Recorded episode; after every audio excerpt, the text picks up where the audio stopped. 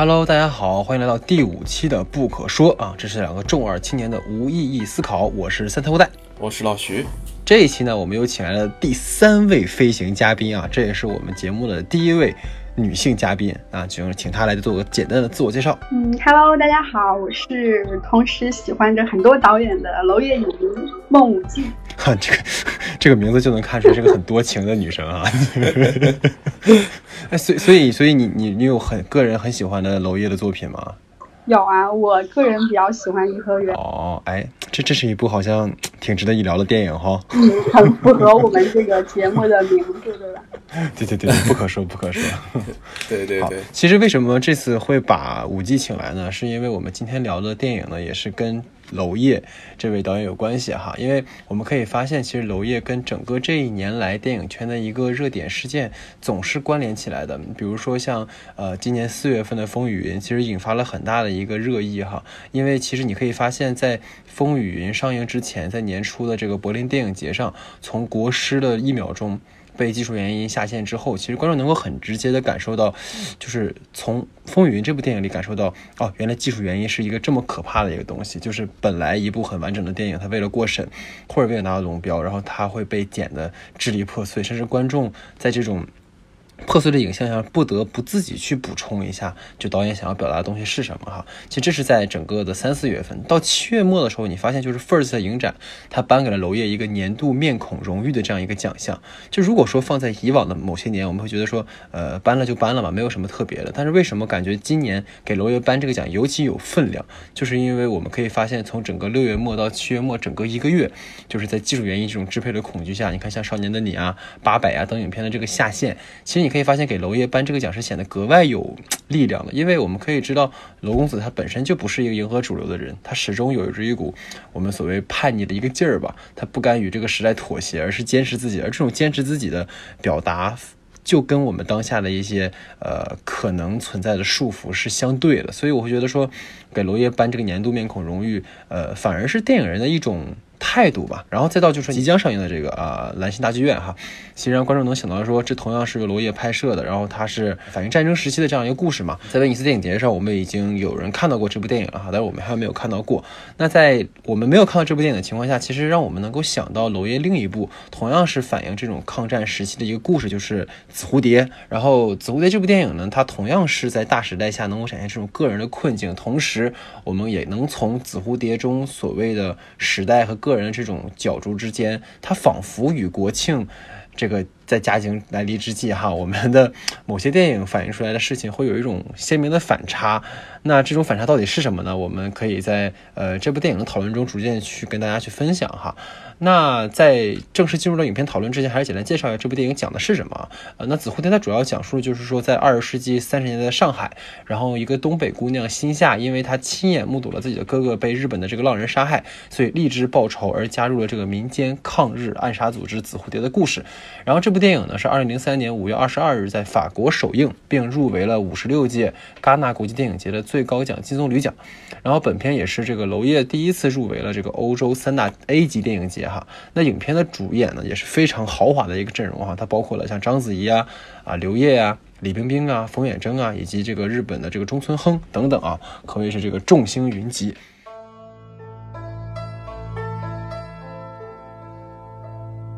那差不多，我们进入到这个影片的讨论哈，也是说希望能够跟大家各自去分享一些对于影片内容的一些读解吧。那就从我抛砖引玉了。呃，其实我对这个电影它最有趣的一点在于说，导演在其中。用李冰冰这个角色，似乎他串联起了整个故事。其实大家可以发现哈，李冰冰这个角色在整个影片的二十分钟左右就已经被干掉了，就是我们说他领了便当。但是在影片的后半段，你可以发现这个角色他不断的出现，他可能是出现在某个角色镜头之后摇镜头的下一个，或者说他在某个人的回忆当中，或者是作为某种梦境的存在。而他在某种感觉中，他把所有的角色联系在了一起，这似乎是在强调一种。偶然或者是一种巧合的感觉，所以就这个点，我想跟二位做一个交流，不知道大家是怎么看待这个问题的。其实，在你提到这个点之前，我都没有特别的关注到李冰冰。对我我我的理解是，他其实就是像我们任何一个观众一样，他可能是可以是李冰冰，也可以是任何一个人，所以他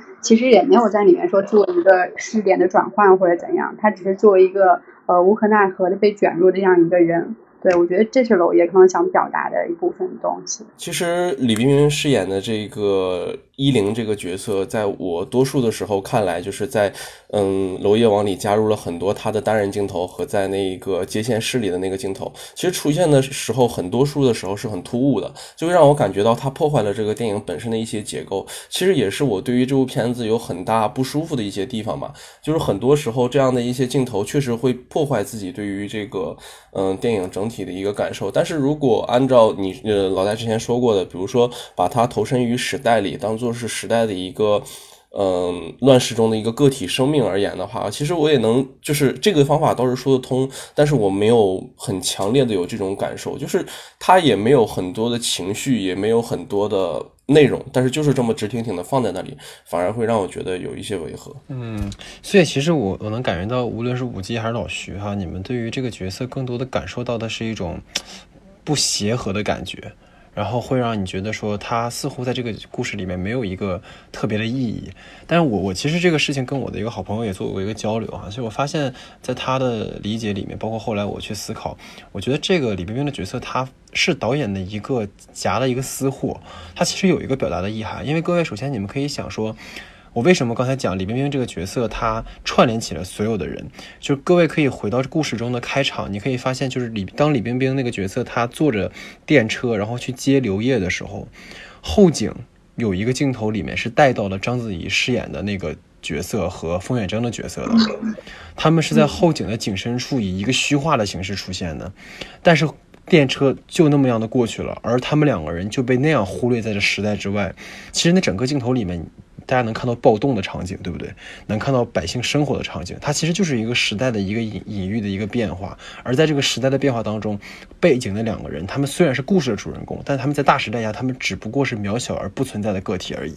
他们被这个大时代抹杀了，这是其一。其二是刘烨的角色是更直接的，刘烨的角色跟。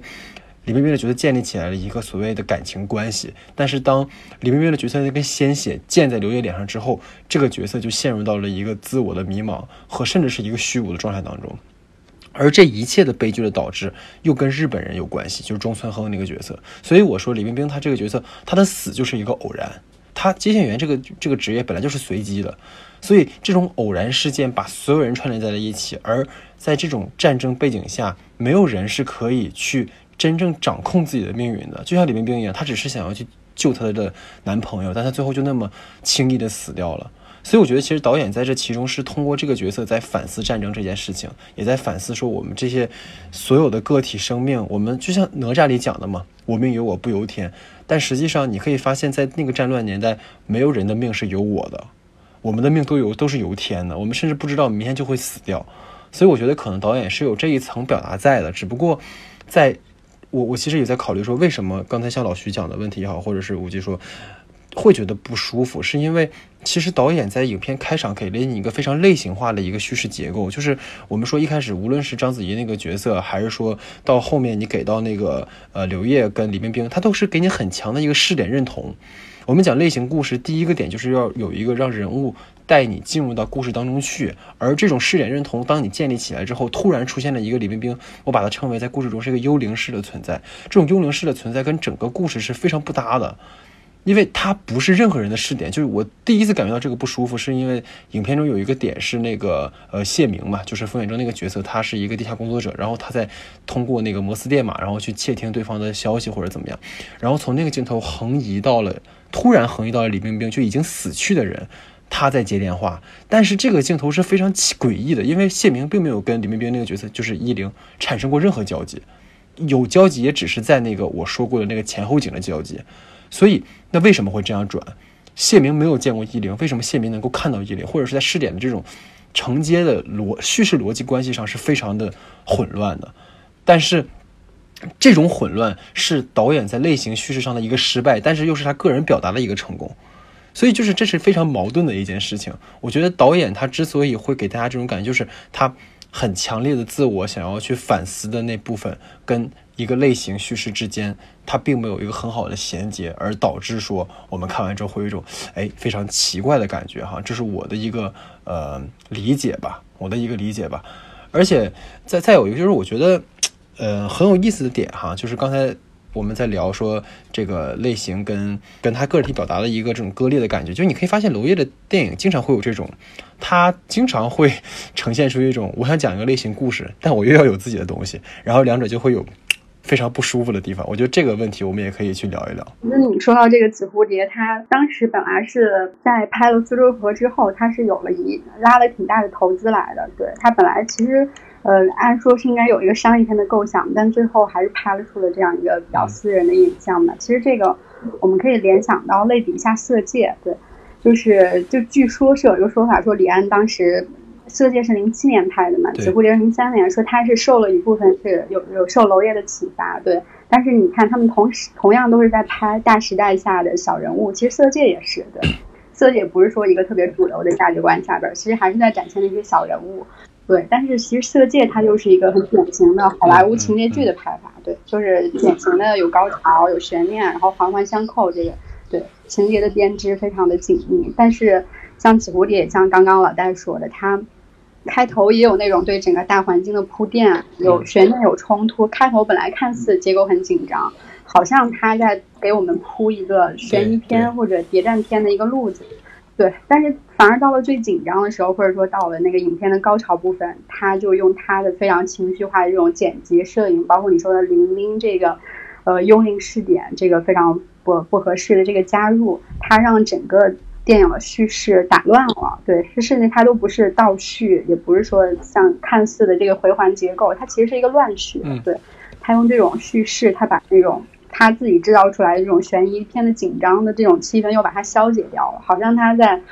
故意去误导观众，不让你看懂这个故事的来龙去脉一样。我是娄烨，这个这个绝对不会看懂我的故事。对，刚刚老戴说的这个，你看你怎么去衡量它吧？你可以说这是比较可惜的地方，但是同时它也是最精彩的一个地方，因为这是最有娄烨风格的。对，其实也是娄烨所有影片中他一以贯之的一种对那种。主人公的个人的情绪，或者甚至对他爱情，他那种过分的关注和放大。对，其实我是想说，我想补充一句什么，就是你可以发现，他这个影片中有一个地方是让我最不舒服的点，就是它中间有一块是所有人都是一个很悲伤的情绪镜头。我不知道大家有没有记得，就是那一段的镜头基本上都是前面有过的，然后他把前面的镜头完又搬到这里边去，然后做了一个纯粹的一个悲伤的情绪的这么一个表现，就是。甚至把一个死人放进来，或者是怎么样？就是其实这个东西，如果你放在一个电影史的角度去看，它这种情绪化的表达是有它的意义在的。但是它把它放在一个刚才我们讲了这么多，就是这样的一个故事里面，显然是不合适的。所以其实我们又可以从创作角度去讲，说它到底这种不搭嘎是怎么体现出来的。所以你看老徐，你有你看你怎么想这个事儿？其实我我是在想这样，就是我当每一次看到娄烨的这个片子的，就是。预先介绍或者是这种先放的物料的时候，我都会感觉到这是一个会是一个很类型的片子，或者是会一个很商业型的片子，就像《风雨云》也一样。就是我感觉可能会是一个很有很有内容的一个片子，但是等我真的坐到电影院看到第一个或者第二个镜头之后，我就知道，嗯，那是娄烨，我想多了。就是他有一种能力，是把一个类型片拍碎了的能力，就是他会 让我们感觉到这是这是这是对，然后这就是。他当他想去拍一个我们所认为的一个类型片的故事的时候，他一定会融合自己很多的元素，就让你感觉到啊，这就是娄烨。但是，就就是我对《紫蝴蝶》这个片子其实不是很满意的一个原因，就是在这里，就是它有着过多自我的表达的同时，它融入了一个其实这个故事，如果我们不想是娄烨拍的话，我们单纯只是想它这个文本内容的话，其实是一个嗯很多。巧合，或者是很多需要很多很巧的一些地方去融合他们的故事情节的一个地方，但是。娄烨用这种方式表达的话，他会放大这一部分，就是为什么这些巧合融合在了一起。他用选择了自己个人情绪化很强的一个方式去进行创作的话，这其实反倒令我觉得更就是更加违和。就是它本来就是一个需要你去强化它每一个情节连接和文本内容之间的一个本子，但是你用自己很强的那种破坏了它整体文本性的一个叙事方法的话，我就觉得让我特别不舒服，就会有种扭曲的感觉嘛。而且这种扭曲感不是剪，不是说是那种对对不可抗为的因素给你的，就是娄烨他本身自我表达中的一个扭曲的感觉。其实你你们说到这个点哈，我又在想另一件事情，就是说，你说导演在写这个本子的时候，当然一方面是他自己的创作的理念的一个混乱哈，也许哈，但会不会有一种是商业妥协的一种考量呢？就是说会不会有一些东西是你在这种类型片里，你必须制片方说你必须要有这样的元素。但是导演又希望能够有一些自我表达，就这中间会有一种很矛盾的地方，所以说他又涉及到说，我们该去怎么去做一个很好的，不能说妥协吧，融合吧，我觉得是，就是你你既能满足他们的一些小要求啊，然后你又能保持自己的这种。因为我们在看电影的时候，其实我们在看的是一个成品嘛，我们在看这个成品是它怎么样都是导演的问题。但是我们可能从思维的一个转换，如果我们作为创作者来讲，会不会说它又有一些不一样的地方？我不知道二位有没有考虑过这样的一个问题。对，我觉得你说的这个肯定是有的，就是他一方面可能有娄烨他自己主动的选择，另一方面还是。嗯，有被动的商业方面的要求吧，所以导致最最终呈现的这个成品。对，或者最近有没有什么片子，你们也觉得说会有你这种很强烈的不舒服的感觉？就是看到的一些电影当中有这种情况吗？最近啊，想想啊，老徐呢？你怎么想这个事儿？我觉得就是这个，那可能最近要你说的话，那也离不开。娄烨的作品，在风雨林的时候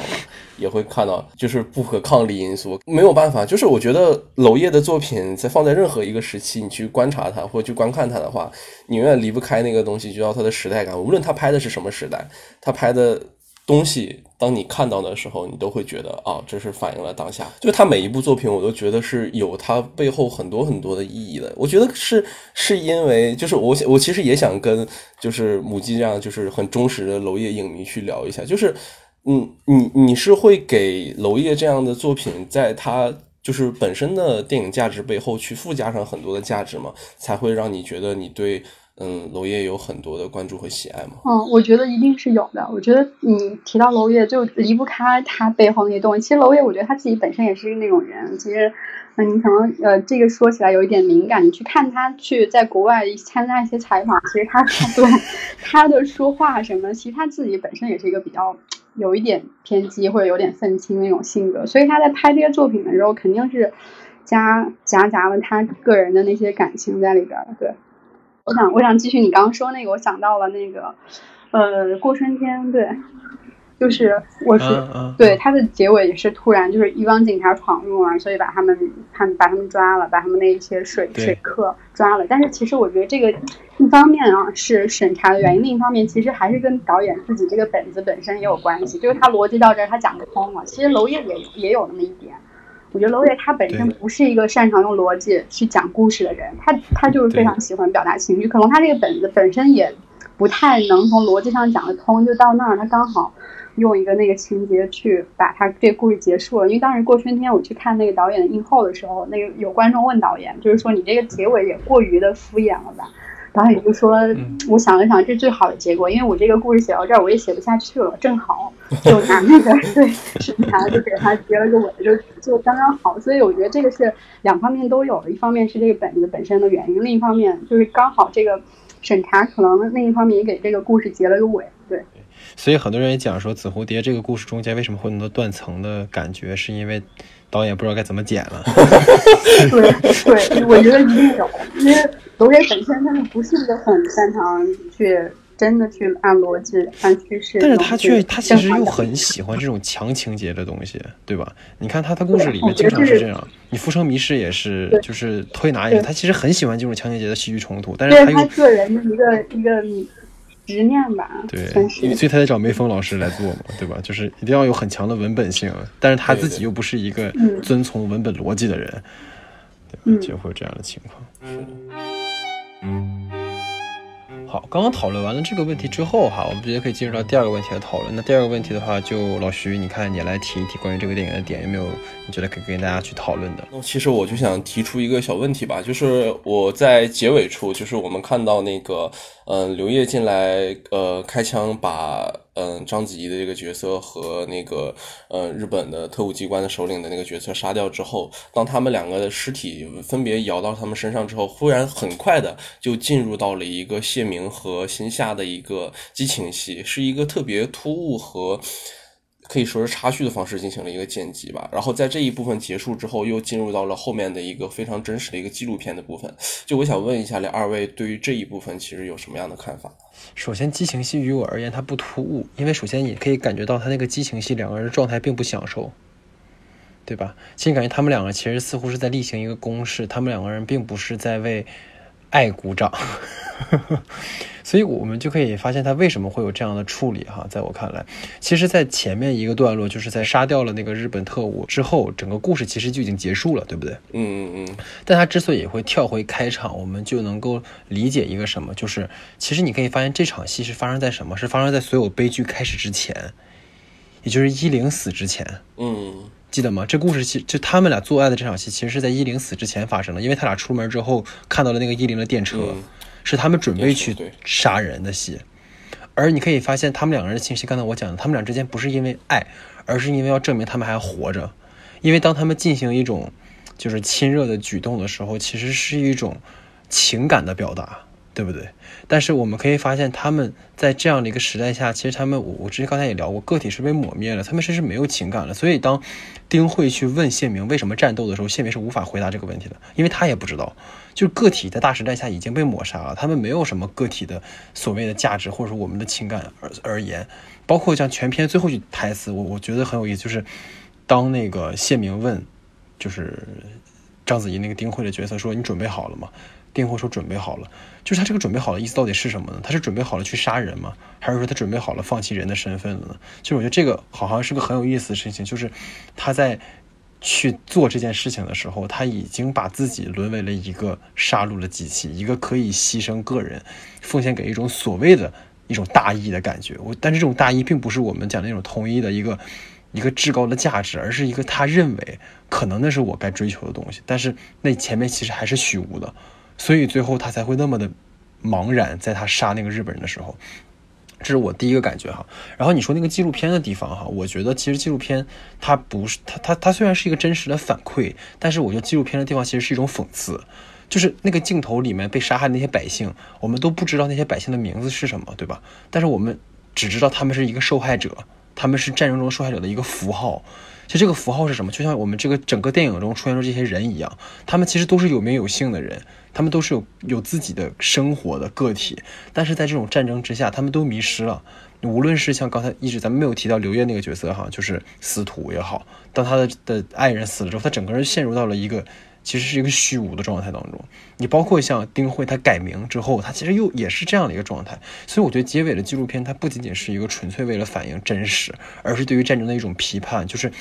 个体在那个准备好了之后，他们完全被这种偶然和这种战争的轰炸完全消逝了，然后直到最后他们无法找到自我。这我觉得这是娄烨在这个电影中最想表达的东西，而这个东西也是和主流我们的宣传完全相反的一个东西。这是我我觉得是这样的一个感觉。呃，我我是这样觉得，就是首先那个突兀是这样的，突兀是因为我不是觉得这个戏加突，而是我觉得在那个地方的剪辑比较剪辑比较突兀。就是我可以看到，在舞厅的那场呃冲突结束之后，他摇到了章子怡的是那个躺在地上的尸体之后，他瞬间又进到了下一场，就是瞬切进去的时候，直接是章子怡推门出来了，就是让我感觉那个突兀是在这里让我感觉到有点突兀的。然后还有一个我。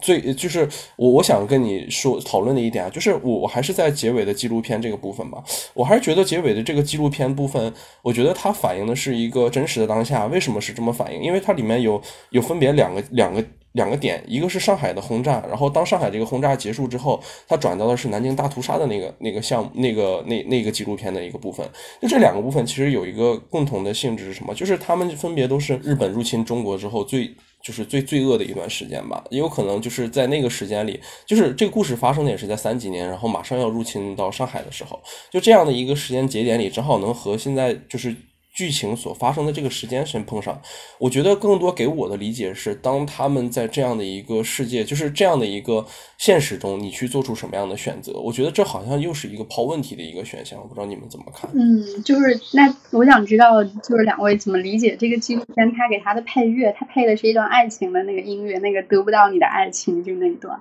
对，我觉得这个也很有意思。其实是得不到的爱情这个点哈，我觉得有意思在于说，刚刚我们一直忽略了司徒哈，就是我刚才说，我们好像从来没有聊过那个刘烨那个角色，就是其实这个音乐是司徒的一个，我觉得是他梦魔一样的一个存在。其实得不到的爱情第一次出现在什么地方，就是出现在他们两个人舞蹈的那个部分嘛，对吧？但这个舞蹈的美好，其实在几分钟之后就没有了，就被剥夺了。其实我觉得这个音乐跟整个的杀戮的场景形成了一种生化的对位，就是他们虽然在表面上看似声音跟画面是一个冲突的，但其实内在有一个逻辑，就是那个声音是代表的某种爱情、某种情感。像刚才我一直觉得说，但是这个画面是非常现实的、残酷的一个场景。就是我说过，在现实残酷场景当中，这种音乐只能成为一种回荡在每个人脑海中的声音，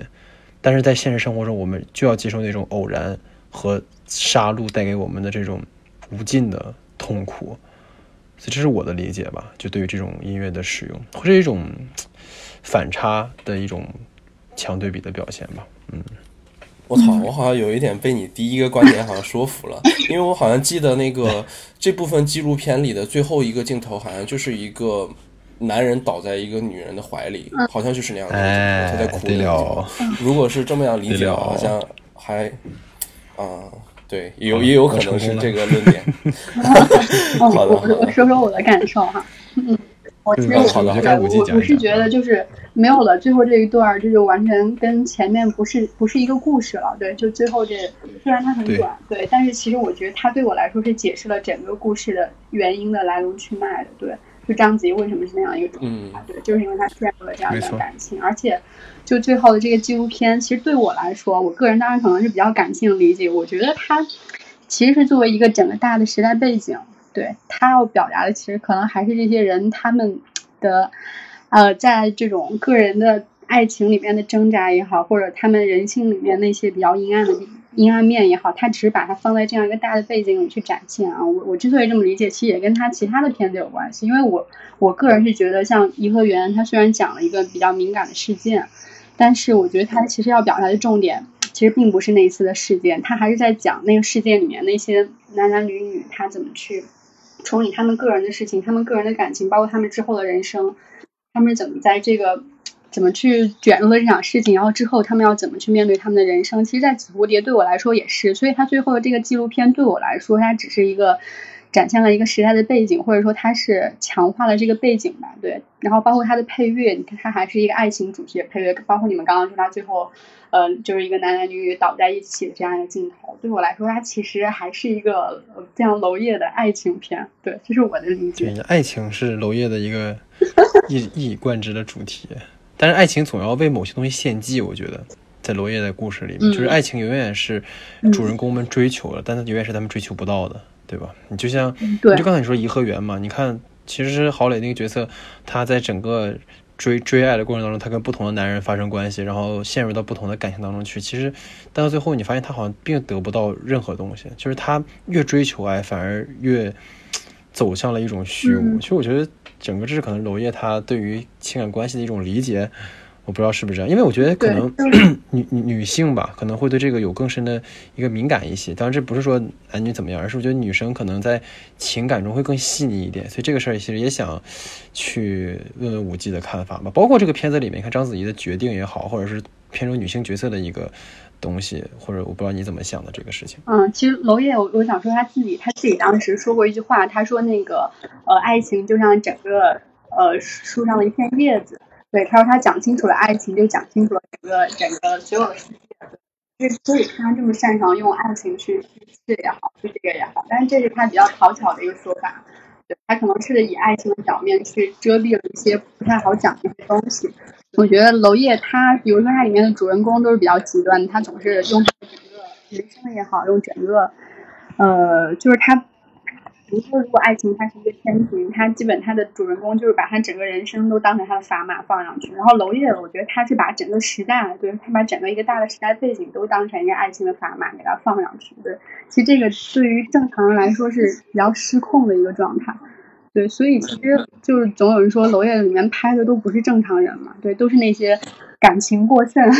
或者说所谓的文艺青年这些人。其实这个最后一部分，我虽然其实征求了你们的观点，然后也听到了你们的观点，但其实这个最后一部分也是我非常喜欢的一个地方。为什么非常喜欢？是因为在这个里面。包括前文老大也提到过，就是章子怡这个角色，他问了谢明这个角色，呃，说自己为什么要战斗？这个为什么要战斗？其实我觉得是一个很不中国的一个问题，就是我们好像是从出生以来就很少有人会问我们自己为什么，我们去为什么去做这样一件事？我们更多的时候是选择在这个时代里符合时代的潮流，符合我们周边周边的所有人去趋同，是我们跟他做着同样的事情。我们在酒桌上也不知道为什么我们就要喝酒，我也不知道为什么我们就要劝别人。我们也不知道为什么，我们就去做各种各样的事情。我们从来没有问过自己为什么，这让我觉得很好的一件事情就是，嗯，可能是娄烨本人吧，借着章子怡这个角色去在里面去问了一下，我们究竟为什么去做这样一件事，这是我觉得很点睛的一笔吧。然后在其其其下就是纪录片那个部分，好吧，我确实可以承认我被老戴说服了。但是我 看到纪录片这个部分，就是最熟悉的一个感觉是在一九八七韩国那部电影里面，他在最后的时候，嗯。学有借用了一个当时光州的事变的时候学生们的一个真实的一个纪录片。当时我看到那个纪录片的感受就是非常的震惊吧，就是居然他们也可以做到这样的一个事。因为我们很多的时候去聊韩国电影，就是聊的他们的真实，觉得真实是他们的一把武器。《紫蝴蝶》这部片子的时候，当我看到最后一部分的这个纪录片的时候，我刚开始的原意其实想的，它也是反映真实的一个世界，然后去看我们每个人会。做出什么样的选择？但是确实跟你们聊完之后，还会对于这一部分有一个更更立体的感受吧。会对于部这部分纪录片有个不一样的感受。然后还有一个就是，我觉得关于就是刚才无极聊的那个爱情那部分，我其实觉得娄烨这个片子，娄烨的作品里头去聊爱情，我其实觉得这是人的一种本能。如果人连爱情都不会去追逐了，连就是做爱这件事情都不能跟随自己的自由了，那人就和动物没有什么区别了，甚至人就连动物都不如了。就我觉得可能就是娄烨想讨论的，就是更。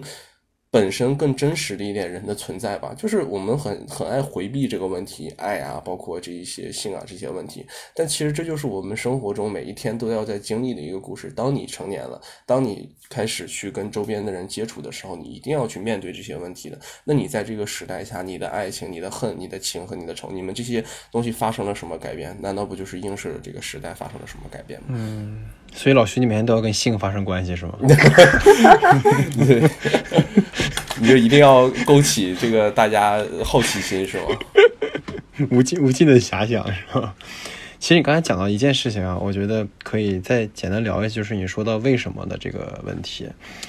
就是为什么我们说在中国人很很难去提这件事情，是因为我们有一个统一的一个最高的一个概念，就是这个概念是什么？我觉得就不用说大家都明白哈，就是我们无论。从家长的这种家庭教育，还是上升到我们意识形态的东西，我们都在被一种统一的观念约束。就是你不用问为什么，因为你做的就是对的。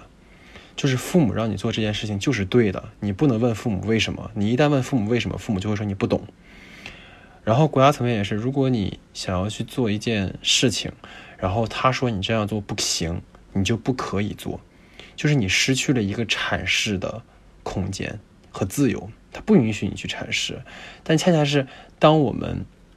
一旦陷入到这样的圈套当中去的时候，我们就会发现，其实你失去了为人的能动性，就是你只是一个行别人的规则的一个工具而已。但这种工具恰恰是一些人希望我们做的，所以娄烨这个问题其实是很深的，就是当他这么问的时候，他就已经意识到那个同意是多么可怕的了。就是我我我最近也是在浅读哈，就是也是跟朋友在交流学习，就是说你可以看，就是哲学的一个发展也是，你就早期的时候，你看像整个柏拉图他们的沿袭下来讲，就他们在强调一种统一的一个理性的一个完美的东西，所以每个人都只要追求那个完美就好了，我们不需要追求个人的东西，或者我们不需要去阐释一个新的概念。但是到后后期嗯，到尼采他们之后，包括我最近在在在学习，就是在学习德勒兹的这一套，就是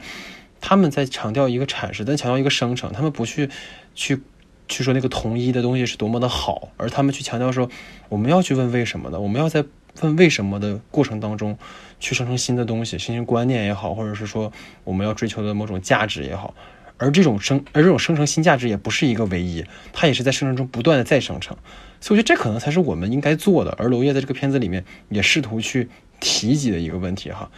我会觉得这个很有意思，就真的是在你去反思的时候，我们的传统教育里面有太多我们不能问的东西，就是不可说的东西，但是不可说我们就不说嘛，好像又套回到我们整个节目的一个初衷了哈，就是我们就是在解决这个不可说的问题。我这次是重新看了一遍《紫蝴蝶》，对，因为上一次看《紫蝴蝶》已经离得挺远了，不太记得。然后这次看重新看《紫蝴蝶》，有一个算是一个新的发现吧。对我突然觉得杨家栋他很像是当代版的星夏，对，就是我就联想到风云。对我觉得风云里面的那个小杨警官跟我们这个《紫蝴蝶》里边的星夏，它有很多相似之处。对我就想说一说这个。呃，首先是他们都有一个所谓的符合主流价值观的一个正面的职业，对吧？这个很明显。他一个是抗日地下党的成员，还有一个是小杨警官，他警官。对，呃，这个是他首先给了他们一个正面的身份啊。当然，他在罗烨的价值观里，只有这种国家的仇恨肯定不足以形成他们之后的行动啊。对，肯定动力不足，所以他他就用了一个国仇加上加恨的模式，就刻意加了他们。一个是哥哥的死，一个是父亲的死，呃，父亲的那个受伤吧，对，加了这个矛盾点。之之前一些过去的主旋律电影可能单纯只去拍这种国国家层面的东西啊，但是现在的主旋律电影也不这么拍了，对，对，其实也都会，其实这一点并不特别。但是我觉得它放在娄烨这儿，我觉觉得算是他，像我们刚刚说的是他商业化的一种考量吧，对，就是像《紫蝴蝶》还有《风云》都是他比较偏商业化的作品吧。对，就是我觉得他其实是做了一定的妥协，其实不太像符合娄烨他比较想要重点去表达的一个东西。对，他这个首先是比较符合主流价值观，然后加了这一层矛盾，使这个主人公他一方面是在可以说是报效国家的同时吧，也在解决他的私人恩怨。然后这个对我这种观众来说，其实在无形中就是。更加容易引起我的共情吧，就是这个。其实我之前不把这两部电影对比起来看，我可能呃没有那么强的意识说这个东西是他刻意加上去的。但是我因为这两部电影看的距离的时间比较近，我觉得这个其实算是他刻意的一个做的一个妥协吧。对，所以这是一个点啊。然后另外一个点就是他们这两个人物，他们都。或者被动或者主动的跟多个异性有着暧昧的关系，对，就是当然这这个东西一直是娄烨比较喜欢的，就是他很喜欢这种多角关系或者畸恋这种，嗯，然后他表达的是他们在这种理智跟欲望之间的这种挣扎，但是其实最终呢，他们还是不辱使命了。其实他没有，还是没有偏离他的主线跟主流价值观的这个。统领对，就是像心下，虽然有一些挣扎，但最后算是同归于尽了吧。然后小杨警官，你看他最后还是把他心爱的女生送送进了监狱。对，所以，嗯，我觉得这个他不像娄烨其他的作品，像《春风沉醉的夜晚》或者像《花》，对，不知道大家有没有看过？但他们这像这两篇里面，主人公他就完全的被欲望给牵引了，对，就最后就疯了，对，他就是完全偏离了他他的我们说。可以被社会认可的这个价值观了，所以我觉得这个还是体现了娄烨他，一方面是他想拍商业片，他主动选择向这个主流价值观靠，然后另一方面当然可能也是审查方面的原因，造成了一些被动被动的，呃，他的阉割吧，对，然后但是在我看来，娄烨他表达的重点啊，其实还是他们的挣扎也好，或者他们的困境也好，就他还是没有颠覆他一直在表达的那种。个人在这个大的时代中的渺小和无力感也好，然后他是用他的死亡，或者他关注了他们比较压抑的这种刚刚讲的情欲啊这些东西，用这种方式，他是想让观众去看到他们的这个挣扎。对，这是我的感受。对，不知道两位对这一点有什么看法？嗯嗯嗯，其实我我的感觉会是说，刚才。我记一直在讲他关于主流的一个妥协的问题哈，其实这个问题我在看《风雨云》的时候，我在想，就是我觉得《风雨云》有一个问题在于它故事不完整，就是我我们在看《风云》的时候，也是自己其实用格式塔自己脑补了很多东西，要不然的话，这故事根本就看不了，对吧？这这个这这这是一个有个有个前提在，但是我会觉得说，比起主流的，当然他肯定有主流的考虑了，就是要迎合一些观众们的心理预期，但我觉得他其实在做一种观念上的一种抗争啊，我的感觉哈，就是比如说刚才其实我就有讲到，他们两个人都有一个死去的。家庭的成员，而这两个成员其实都象征着一个父权的角色。比如说，像凤羽杨家栋，他直接就是爸爸，对吧？然后在这个章子怡的故事里面，他是一个哥哥，但是哥哥是他们家庭中看来是唯一的一个男性角色。所以说，这两个人都象征着一种男权的形象。但这种男权形象都在影，就在他们的前史当中就就倒塌了。而他们整个故事当中，似乎都在想要完成一个复仇，对吧？就是虽然说。呃，杨家栋最后是把这个马思纯那个角色，然后小小诺吧，他给他逮捕了。但他逮捕的一个核核心，他有一个动机，是因为他们的那个家庭其实是有对他爸爸有一个陷害在的，对吧？所以，他其实某种意义上又是一种复仇。那这种复仇其实是跟他的本身，呃的那个身份。好像又又有一个一致性，他才会那么去直接的去做。所以我在想，这种冲突在于说，他们一方面有自己的一种感情，比如说像新夏对于那个日本人是有感情的，然后丫丫洞对小诺是有感情的，但另一方面，他们又被传统的一种所谓的主流价值观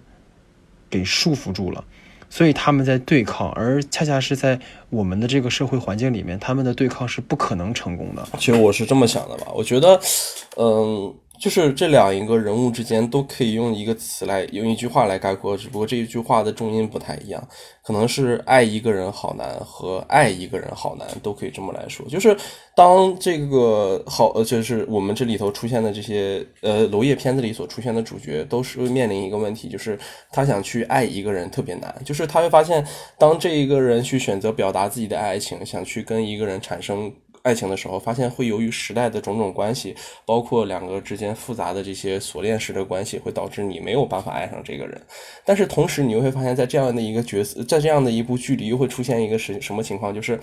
爱一个人好难，就是他会有各种各样的角色出现在这样的一个主角周围，他又会跟这个角色之间发生关系，又和另一个角色之间发生关系。就是我还是觉得没有办法偏离的一个主题，就是人物的那个爱情，就是反映这个时代的一个唯一标准。就是你想去检验这个时代下人们的最基础的生活状态是什么样，那么爱情就是一个非常好的点。你就是如果是一个娄烨值得他认可的一个时代的话，那人们去自然表达自己的爱情，那是很正常的一件事情，他也没。必要去拍这样的一个电影，但如果在这样的一个时代下，每个人的爱情没有办法得到一个很好的抒发和表达的时候，甚至进入一个时代困境中的时候，这时候罗约特觉得啊，就是我可能需要去创造一些故事，然后让人们看到这样的一个时代的一个故事。只不过他用了一个非常巧妙的一个载体，而恰好每一个时代之间最不最最相同的一部分就是爱情这个东西，因为。时代是由人组成的，人与人之间是靠，就是异性之间是靠爱情去衔接的，那你就会有一个很、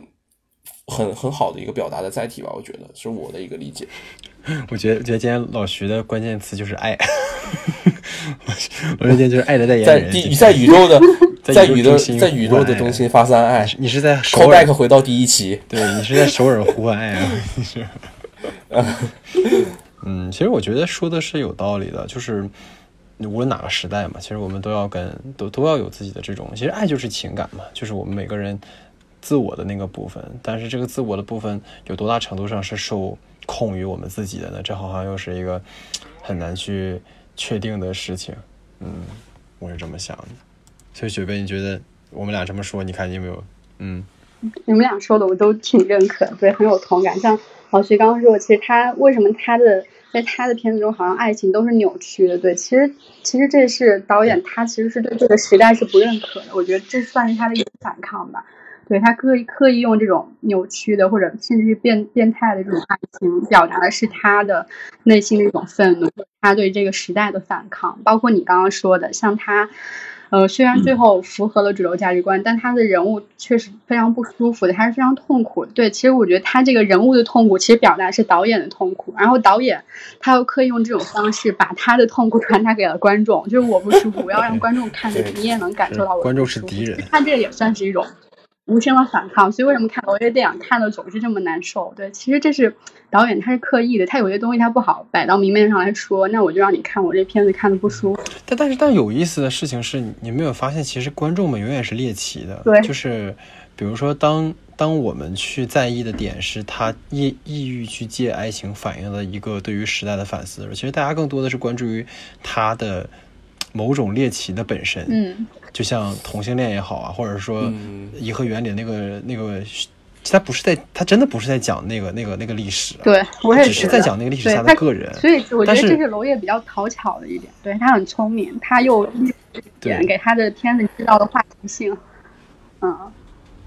对，但是大家似乎就是在在意那个，就是啊，你讲同性恋就是讲同性恋，然后你讲推拿就得讲那些残障人士，残障人士，然后学生去，然后特殊时期你就讲特殊时期，那学生根本怎么样就不在乎。就我觉得人们的这种猎奇，其实跟导演的初衷是完全相违背。但是这有没有办法？嗯，对吧？这有没有办法？因为毕竟电影就是这样一个其实主观的一个产物，每个人看完之后都会有自己的读解，然后可能读解跟导演的初衷是完全对。其实也不，呃，也不完全是。其实我是觉得，娄烨他肯定也是知道他这个片子是会被误读的，但是他说他不介意也好，或者说他利用了这一点也好，对他就他知道观众肯定会感兴趣那一部分，那我就偏要这么拍，我就利用你们对这个，那那那某一个不是我的重点的那个关注，但是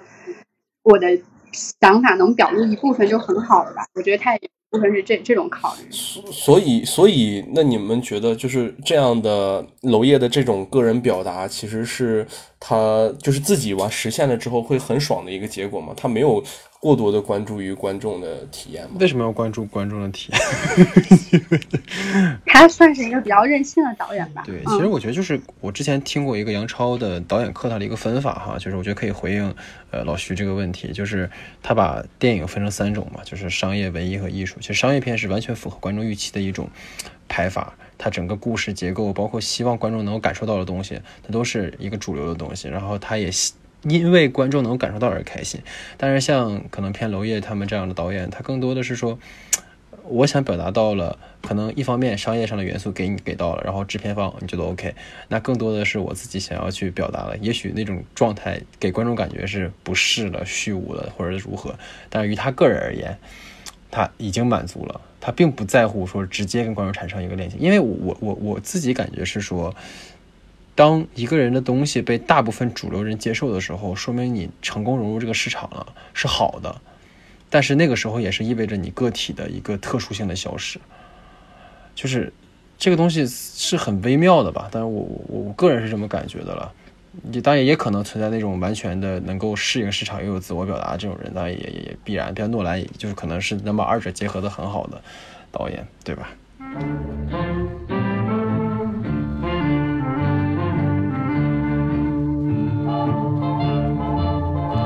好，其实我们聊了这么多哈，它其实都是关于《紫蝴蝶》这部电影本身的。我觉得，呃，我们把这部电影放放在一边，我们可以去聊一聊，如果蓝心他会怎么拍。因为刚才我们讲了这么多，其实它都存在一个呃，觉得《紫蝴蝶》的遗憾吧，它没有很好的去呃结合起来。那我们能不能去想说，蓝心大剧院或许能够更好的把这两者做一个？呃，融合，因为首先蓝下剧院那故事，它就是一个套层的故事嘛，就是说一个女演员在上海演出，然后同时她就是地下党，那她的双重身份之间这种呃虚构与现实之间的这种呃互文，或许能够给导演创造上一个更大的一个自由度，对，然后这种自由度下，也许他能够把这个故事做得更加的丰富，呃，我不知道哈，然后另外，其实，在 我在思考这件事情的时候，我在我有个担忧，是因为什么？因为这部电影是娄烨最快过审的一部电影，也是他拍的最快的一部电影。就是当年《风云》两年才拿下龙标，这部电影是拍完好像不久审查就通拿下龙标了。所以，我又会担心这是不是娄公子的一个妥协之作。所以我我不知道大家是怎么思考这件事情的。妥协这件事情，好像就从今天的讨论看来，应该已经是不太现实的一件事了。我真的觉得它不会是一个完全向主流去妥协的一个片子，要不然的话，这个片子我觉得就可以彻底。就是出来之后就可以把那个导演的那个名字给他划掉了，就不是他了。就我觉得这样的一个片子，我还是对他有期待吧。其实今天聊完了娄烨的关于他这么多东西之后，其实我自己本身我觉得学习到很多东西，我也会对他有一个很立体的一个感官，就是包括对这个片子我也会有比较多的一个期待吧。我我还是不会就是抱着那个期待的去想的话，我觉得这个片子不会是一个完全妥协的一个片子。然后我觉得就是刚才老大也说过，就是这是一个有可能会存在一个戏中戏的这样的一个概念。就是包括自己的虚构身份和现实身份，这个我就觉得这好像是很多导演到最后都不是到最后，就是在自己的去拍摄的过程中肯定会去尝试的一个部分，就是嗯。大家都会对于这种虚构现实与这个演员身份的这些东西存在着很高的一个认同感。其实我也很想看到这一部分。然后我我我就是通过今天的这一部分嘛，其实我更想关注的是关于就是巩俐呃女皇这个呃这次的表演里头她的那个感情线的那一部分，她会是什么样的一部分？其实我还是会。去注重观测到那一点，因为我们今天聊了很多，也是关于包括爱情啊，包括这个人的情感方向的，所以我可能会更关注于这方面的问题。对，其实刚刚老徐说的这个戏中戏，这个也算是我很感兴趣的。对，因为像娄烨之前没有这么去拍过，对我很感兴趣他会把这个题材拍成什么样。但至于说妥协，我觉得他是不会的，只是他。为什么这么快过审？我觉得有一个原因，可能是因为这是年代戏吧。对，毕竟不是发生在当下，不像《风云》讲了一个那么敏感的时期，什么改革开放啊什么的。对你放到过去的年代戏，它可能呃相对来说不那么敏感了。但是我觉得这个他自己可能也能想到，这个是意外之意，他这个应该算是意料之外的过审。对他可能自己也没想到这两部电影会同年上映。对，就就因为我之前看人说。就是有人说了一个观点，就是说现在很多导演都迫于审查，他主动去阉割了自己的创作。就是说你不如学娄烨，看自己想拍什么拍什么，说不定给审查就过了，对吧？就就这个，我觉得很有意思。就我为什么会担心啊？是因为你看八百也是年代戏，对不对？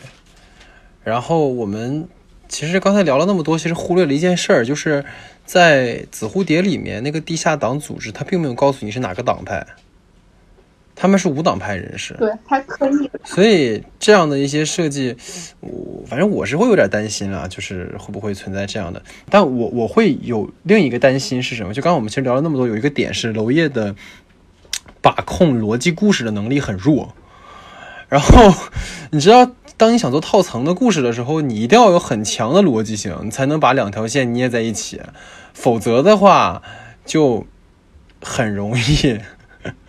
出现问题啊，就是当然这都是我们瞎聊了，也也不知道他都会怎么样。到时候只看了影片之后，反正那一期节目预定，也就是说，呃，五 G 如果有时间有兴趣的话，我们可以在那期节目里再继续讨论吧。我觉得这个也是挺有意思的。那除了这个以外，我我觉得最近还有一个，因为是国庆节嘛，一看也没祝大家国庆快乐哈。就是国庆节上映的这几部影片，就是你看像《我和我的祖国》啊，呃，《攀登者》啊，《中国机长》啊什么的，嗯。我在这里可能有些话不太方便去说哈，只是说我在想，在我们就我当我看完了其中的某部影片的时候，我有种感觉是，我愈发的感觉娄烨的表达是可贵的。嗯，为什么这么说呢？就是我会觉得这种主流价值的引导下，我们真的被一个统一的力量给牵引了。就是当他出现的时候，呃，一切都是对的。都是光明的，然后在家与国的这种抉择当中，似乎个人都已经没有了家的概念，就像老徐说的，没有了情欲，每个人都是那么大无畏的一个形象。嗯，当然，我觉得在这个时代，我们当然是有这种人存在的了，因为我之前也去过海南拍过一个片，就是虽然这后后续不太顺利，但当然我拍的时候。嗯，在我看到那些石油工人的时候，我真的能感受到他们真的有那种奉献精神，但他们同时也有因为不能回家的那种痛苦和不舒服。但是在我看到我们的某部某些影片的时候，我感受不到这种东西，我能感受到的只有那种为了同一价值的那种奉献。我不认为这种同一性是我们应该提倡的，因为我们如果连小家都。不能经营好的话，何谈大家呢？对吧？就是我觉得我们应该去质疑这种东西，我们该敢于去问为什么，而不是说我们就随着他去了，就所有人都在那个优美的旋律里面。去赞扬、歌颂，这真的是好的吗？我我我我不这么认为。就是你刚刚说的，娄烨的这个表达很珍贵嘛。其实我觉得今年给他颁的这个 First 的年度面孔奖特别有意思啊。对，就是像就是因为在技术原因就是这么紧张的这个当下，给他颁了这个奖，其实算是很多电影人他们集体的一个表态吧。我觉得算是，因为当时颁奖有他们。呃，第四代到第五代，对，从嗯，对，有田正总，还有谁？对他们就依次接过那个奖杯。那个时候，我当时特别感动。对，就是他们在台上拥抱那个时候，其实我觉得他们算是一种，对，就算是一种他们集体的一种表态，也是一种无声的抗议吧。对，因为有些话不能说，我就给你一个奖，就是让你坚持你的表达了。对，所以我觉得这个东西还是很让我感动的。然后。至于三三部新片，我还没看呢，我晚上去看。这这个我就先期待一下吧。呃，还是很好看的啊，就是我我我我觉得这些片子还是很好的。不不，这个这个，我觉得在他的这种宣传和表达上绝对是没有问题的，然后也绝对站得住啊。我觉得大家看完之后一定会热血澎湃，特别是听了王菲老师那首歌之后哈，就是。太好了，我我我跟你说，我就听了一遍那个，对，就是刚当时发的时候，我就听了一遍，然后我这几天都看一遍。你真的不知道，我这两天真的每天一唱歌就是啦啦啦啦对，这个旋律确实挺棒的。我真的洗脑了，真的洗脑了，真的洗脑了。老师，其实我很喜欢，很有人，其实很多，就是大家都经常听过的一句话，就是如果批评不自由，那么赞美无意义。就是我觉得。嗯，有不同观点的人去表达自己的观点，并且能自由的抒发出来，就是给大家了一个。就是尊重大家的一个平台，我是这么觉得，不是说跟你相符的、相左的观点就是一定是错的，而是你要站在一个有自己的形式逻辑和自己的世界观和价值观的基础上去判断这个东西到底对于你来讲是对还是错。它给了你去判断正面和反面的一个空间。但是我们现在所接触到的绝大部分的时候，就是当一个东西出现的时候，它和我现实的为逻辑相违相左的时候，我立马去否定它，它不会去思考这件事情真实的逻逻辑，它到底是不是真的？它有没有真实发生过？而且，如果就是这件事情，就它真的发生了，很多时候我们也是充耳不闻，就当做它没有发生一样，然后去批判它的存在。但是如果它真的发生了，真的存在了，并且是我们现实和当下所在经历的事情的话，那我们是不是应该去多元的去考虑这样的一件事情，而不是说总是被一个东西所引导着，而去丧失了自己去。站在两个面上去判断这个东西能力，因为我们是一个独立的个人，我们有自己思考的能力，我们去判断这个事情对于我们来讲到底是对还是错，这就是我对于我们来讲，就是可能做这个节目的意义也在这里吧，就是我们要去思考，我们要去做这些事情。既然不可说，但是我们不可以停止思考。对，最后又给自己的节目打了个广告哈。反正今天老徐就是两个重点，一个是不断的跟性做斗争啊，一个就是给节目打广告。你成功了，今天，你非常成功。可以可以，高度总结，高度总结。反正就是我觉得无论如何吧，啊，这今天这期节目我觉得聊的也是差不多挺圆满的了哈。呃，也是挺感谢五 G 的参与，因为毕竟是我们第一位女嘉宾嘛，然后也是希望之后呃能够多来。我们节目大家一起去讨论交流，然后另外就是国庆档的三部影片啊，我们节目应该不会特别去做，因为其一是老徐他在国外，然后是看不到，然后我自己在这嘚啵嘚啵或者找朋友一起来聊的话，他会很郁闷，然后我又不好把它扔掉，因为毕竟他是一个可以呼唤爱的呃 MC 哈，所以说这是其一，然后其二我我我我说一下就是。就是我们这边的国庆档期有什么？我们这边的国庆啊，那个我们后来啊，小丑啊，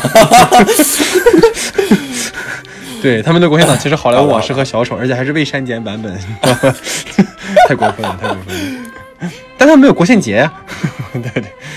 啊，对对对对，反正反正无论如何吧，就是我我们可能这期这这三部影片不会聊，但是可能会在我们的公众号里去呃交流，然后也希望大家能够呃继续支持我们的节目，然后之后我们也会呃，因为其实这个月还有挺多影片的啊，《好莱坞往事》啊，呃也会上映，然后包括李安的那个《双子煞星》也会上，然后如果到时候李安那个是李安还挺有聊的，对，就是如果五 G 到时候有兴趣的话，我们也可以就《双子煞星》结合李安的作品序列，也可以去讨论一下。